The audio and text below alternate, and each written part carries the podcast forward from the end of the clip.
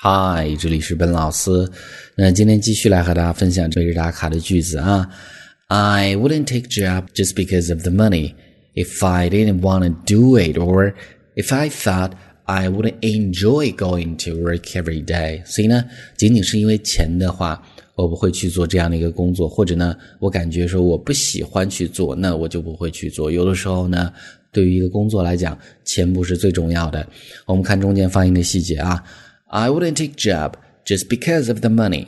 那么前后分开，a job 后面稍微停一下，I 双元音，I wouldn't t 没有读出来，take a job，take 啊中间是有一个小的连读，take a job，take a job，a 是一个双元音，嘴角往两边张开，take a job just because of the money，because of 因为什么后面直接加一个名词，读了弱读啊，because because a。 because of because of the money the 浊辅音要舌头 money money 很简单，所以呢前半句 I wouldn't take job just because of the money 停 if I didn't wanna do it 如果我不想做的话 if I 连读 I 是一个双元音 if I didn't wanna did it 它没有读出来 if I didn't wanna 但是 want to 连接起来你可以读 wanna W A N N A 这样的一个单词，wanna。If I didn't wanna do it，停；or if I thought，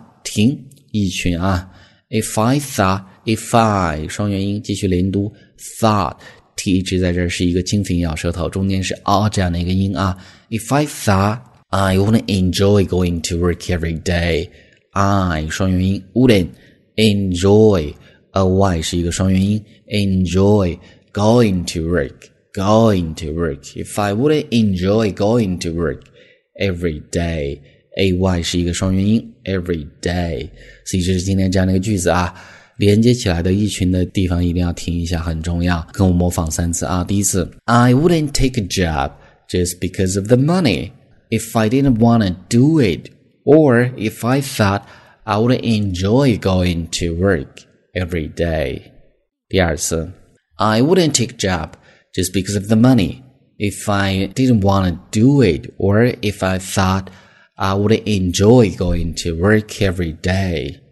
第三次，最后一次，I wouldn't take a job just because of the money if I didn't want to do it or if I thought I would enjoy going to work every day.